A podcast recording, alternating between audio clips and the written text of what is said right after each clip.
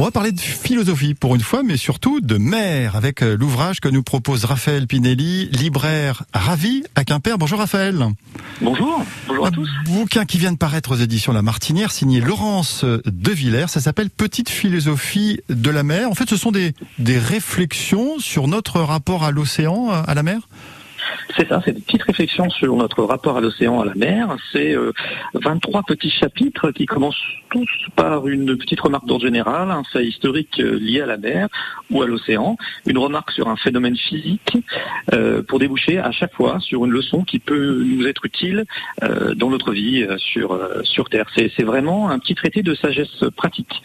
Euh, je peux citer quelques exemples de, de chapitres. Par exemple, le chapitre Bleu Outre-mer, qui est sous-titré L'art d'embellir ses jours, euh, le, le- le bleu de la mer en fait est un phénomène optique et ça débouche sur une sur une leçon. Euh, cette petite leçon, c'est il faut essayer de donner sa chance euh, à la beauté, essayer de trouver la, beauté euh, dans dans chaque chose.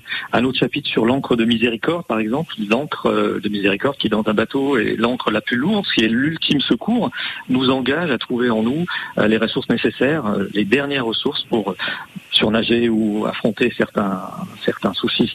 Et bon, vu que les vacances arrivent, il y a aussi quelques réflexions sur les sur le sur le bord de mer avec l'importance de l'oisiveté et on a une, une petite leçon sur euh, l'histoire. euh, donc euh, elle parle des Romains qui, euh, en fait, euh, étaient intéressés par, par l'oisiveté. Ils appelaient ça le l'oitium et c'est- plus ça fait plus penser au farniente euh, actuellement. Ouais.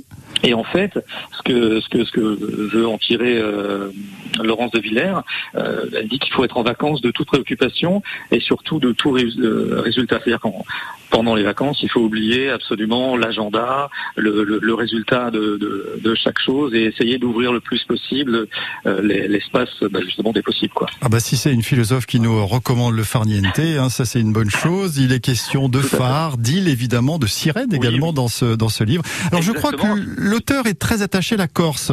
Est-ce que les petites Oui. leçons philosophiques qu'elle propose, ça marche aussi sur nous les, les Bretons?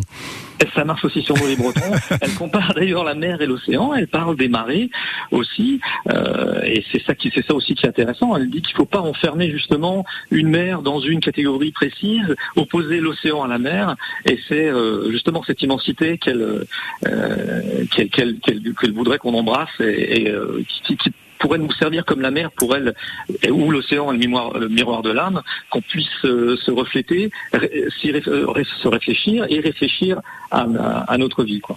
Voilà, Laurence De Villers, qui est docteur en philosophie, hein, qui a euh, publié déjà plusieurs euh, bouquins de philosophie ou sur Fédélon et même un Que sais-je sur Descartes, son nouveau livre aux éditions La Martinière, Petite philosophie de la mer, que vous recommandez, euh, Raphaël Pinelli. Vous êtes libraire à Ravi à Quimper. Un grand merci d'avoir été avec nous cet après-midi. Tout à fait, merci à vous. À Et bientôt. Bonne journée.